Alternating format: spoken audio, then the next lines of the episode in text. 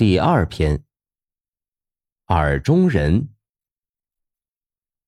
谭进玄是一名秀才，他很相信一种气功之术，每日练习，冬夏不停，练了好几个月，自己觉得好像有些收获。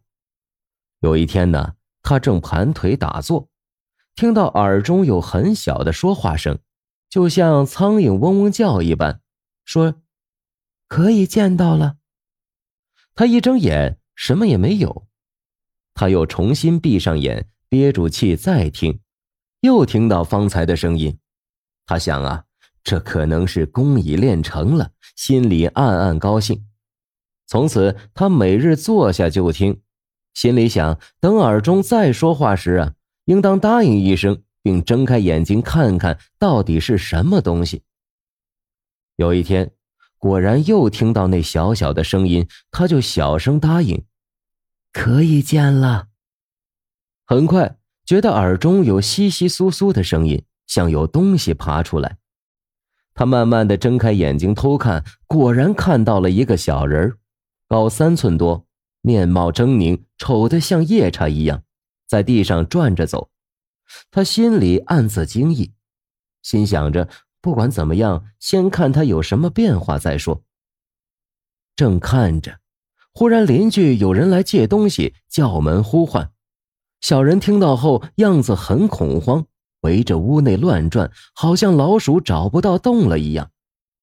谭秀才也觉得神志不清，像掉了魂儿，不知道小人去哪里了。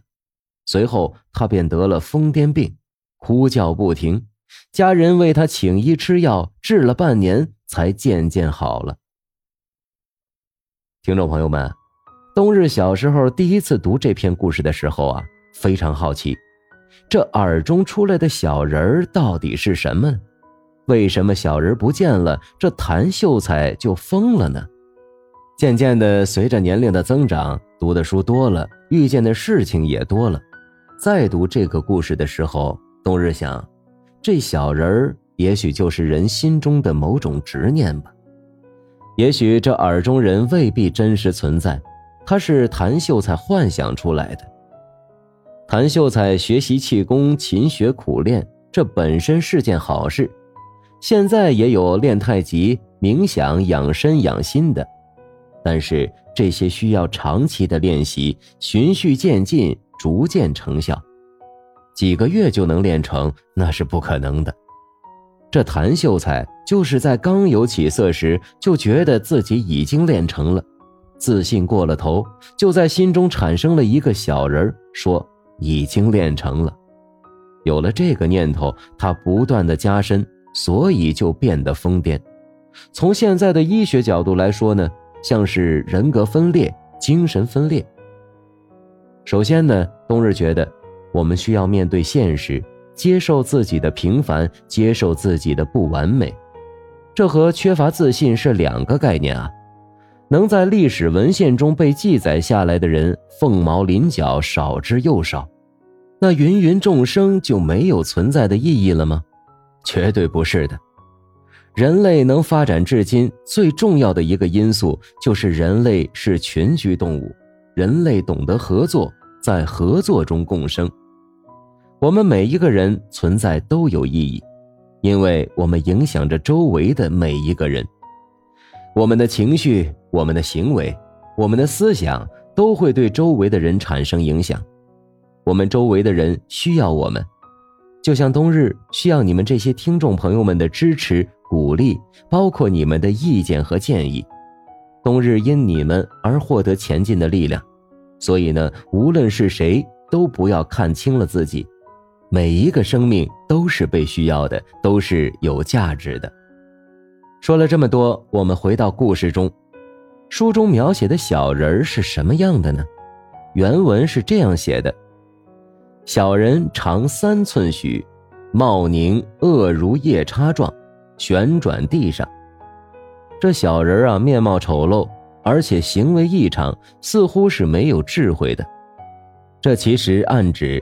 谭秀才自以为获得的成就是粗鄙的、不正确的，也警示我们对待知识需要有严谨和虚心的态度。苏格拉底曾说过：“我知道，我不知道。”这里也有个故事。有一天呢，古希腊德尔斐神庙里的女祭司，就是能与神对话、传达神的旨意的人，向苏格拉底的一位朋友传达了一条神谕，说：“苏格拉底是世界上最聪明的人。”苏格拉底听了之后，百思不得其解。因为他知道，在很多领域世界上都有人超过他，他在很多方面还是一无所知。那神为什么会这么说呢？他冥思苦想，最后终于明白了。正是因为他认识到自己的无知，所以才是真正聪明的人。人就是在不断的学习中慢慢成长的。每个人都不完美。因此，每个人都是独一无二的存在，因为这些不完美，让每个人都有自己的特点，也因为这些不完美的存在，更因为我们知道不完美的存在，才会让我们不断改进、不断发展。这就是生命的活力，也是生命的魅力。无知并不可怕，可怕的是自以为是。冬日愿和大家一起，始终怀着一颗好奇心、求知欲去探索未知。愿我的演播能给你带来快乐。我们下个故事见。